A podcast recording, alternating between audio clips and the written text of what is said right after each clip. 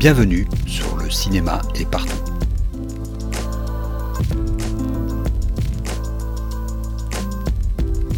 Un podcast sur l'industrie du cinéma et ses évolutions.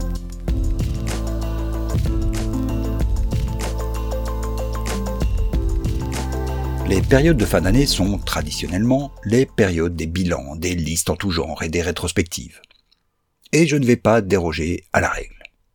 Ou plutôt, je vais mettre mes pas dans ceux de l'Observatoire européen de l'audiovisuel, qui a publié le 14 décembre dernier une analyse de la structure du box-office européen de 2010 à 2022. Évidemment, cette analyse est doublement intéressante pour sa vision à moyen terme de l'évolution du marché du cinéma, mais aussi parce qu'elle prend en compte la première année post-Covid.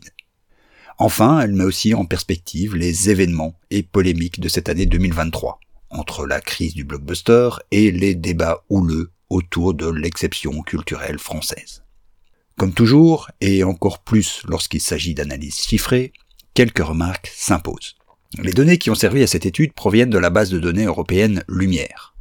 Celle-ci collecte tous les films et leurs résultats en termes d'entrée dans 27 pays européens, dont la Turquie, et cela que ce soit pour des entrées classiques ou des tickets vendus en festival ou par d'autres moyens.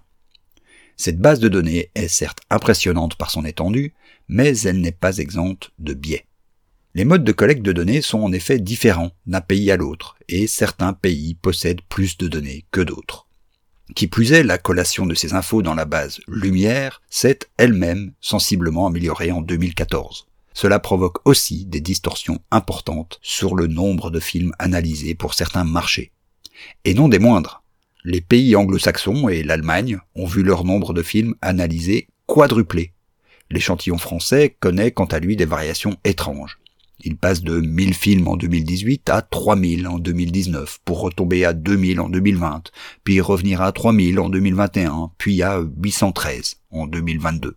Dans l'ensemble, les chiffres des cinq plus gros marchés européens ont connu des évolutions de leur échantillon d'études allant du simple au quadruple au cours de la période étudiée. Tout cela rend les analyses par marché un peu périlleuses, mais n'entache pas outre mesure l'analyse globale. Enfin, il faut remarquer que cette étude se base sur le box-office, le nombre d'entrées en salle. Elle ne tient pas compte du budget du film, ni de sa vie commerciale dans son ensemble. Inutile donc de polémiquer sur base de cette étude sur la rentabilité des films étudiés. Un film à très gros budget peut ainsi avoir une vie en salle très courte, comme c'est le cas par exemple de certains films Netflix. Ou des documentaires destinés à la télé peuvent très bien avoir été projetés dans quelques festivals, dans une pure logique de promotion. Mais alors, me direz-vous, de quoi rend compte cette étude Eh bien, comme son titre l'indique, de l'évolution de la structure du marché du cinéma en Europe. Et il s'agit sans doute de la première étude qui compare le marché du cinéma avant et après les lockdowns.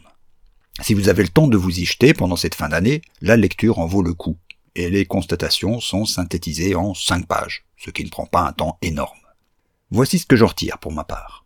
Sur l'année 2022, environ 12 000 films ont été distribués dans les salles européennes. Attention, rappelons qu'il s'agit d'une agrégation de chiffres par année, pour l'exploitation, pas pour la production. Sur ces 12 000 films, 68% sont européens et 19% américains. Mais en termes d'entrée salle, la proportion s'inverse. Les films américains représentent 63% des entrées, les films européens 30%. Tendance largement tirée par la Grande-Bretagne et l'Irlande, où 81% du box-office est généré par le cinéma américain. Mais de petits marchés moins producteurs sont eux aussi grandement phagocytés, comme la Hongrie, le Portugal, la Grèce ou la Bulgarie. Mais les inégalités entre les 2265 films américains distribués sur le sol européen sont énormes. Seuls 21 films totalisent à eux seuls 32% du box-office européen en 2022. Et cette concentration va en grandissant, puisque comparativement aux années 2010-2019, les années Covid ont été écartées de l'étude, bien évidemment, les blockbusters américains ont pris 7 points de part de marché, au détriment d'autres films américains. La tentation est évidemment grande de voir là un effet plateforme, qui verrait une grande part des films de studio ne plus connaître de sortie salle, au profit des seuls blockbusters. Mais l'étude ne fait qu'une comparaison entre 2022 et la moyenne de 2010-2019. Impossible donc de connaître la tendance de long terme. Ceci étant, l'étude compare un peu plus loin la part des films les plus plébiscités entre 2018 et 2022. Cette fois, toutes origines confondues. La part du top 10 du box-office européen est passée en moyenne de 29 à 37%, celle du top 20 de 45 à 55%. Aujourd'hui, plus de la moitié du box-office européen est généré par 20 films. À noter que la France, les Pays-Bas et la Belgique se trouvent tout en bas de ce tableau des inégalités. Mais je le répète, il faut se méfier des chiffres nationaux. Les biais politiques et de données disponibles sont inhérents à l'exercice. D'autant que les chiffres d'une année à l'autre ne tiennent pas compte de la conjoncture. Sur base de ces deux comparaisons, on pourrait déduire que les déplacements en salle se font autour d'un nombre toujours plus restreint de films. Mais est-ce vraiment le cas? Une autre analyse, plus large, nous offre une autre perspective. Elle calcule le nombre de films, année par année, qui génèrent ensemble 80% du box-office. Et l'on se rend compte qu'aucune baisse réellement sensible n'est à l'œuvre. Depuis 2010, une moyenne de 167 films génère les 4 cinquièmes du box-office européen, avec des fluctuations entre 147 et 187 films. 2022 est certes en dessous de la moyenne, avec 156 films, mais elle n'est même pas l'année qui a connu la plus forte concentration. Alors si la concentration au cime du box-office s'accélère, mais que finalement un même nombre de films, certes très restreints, génère 80% des entrées, que se passe-t-il? Eh bien, probablement ce qu'on a vu lors de la période Covid. Les blockbusters américains sont une distorsion qui cache la diversité du cinéma. Retirons le top 20, composé à une très large majorité de blockbusters américains, et on trouve subitement un paysage beaucoup plus diversifié. Certes, il y a encore 135 films qui s'accaparent 25% du marché, mais aussi un florilège assez énorme de films qui composent les 20% restants. Car il est peut-être temps d'en venir au cinéma européen. Ici aussi, la carte est certes assez contrastée, avec moins de 100 films qui atteignent la barre du million de tickets vendus. Sur 8100 films exploités, ils représentent 74% du box-office des films européens à eux seuls. Plus encore, 13 films seulement atteignent la barre des 10 millions d'entrées et représentent 51% du box-office de l'année pour les films européens. Sauf que la domination ici est d'un autre ordre, car ces films génèrent une très grande partie de leurs recettes sur leur marché domestique.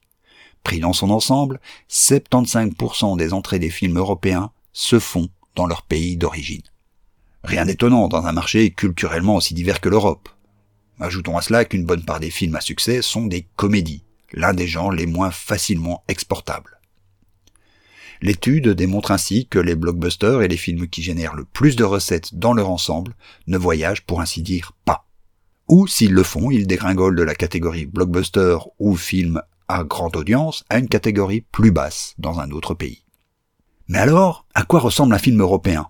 Un film qui circulerait dans plusieurs pays, et générerait des recettes comparables à son pays d'origine? La réponse se trouve dans ce qu'on peut appeler la queue de peloton, ce que l'étude a qualifié de film européen à faible et moyenne audience. On pourrait se dire que cette frange de marché se contente des restes de l'énorme gâteau du cinéma européen. Et c'est vrai que sa part de recettes est relativement faible. 11% du gâteau global et 19% de la part européenne pour les films à faible audience.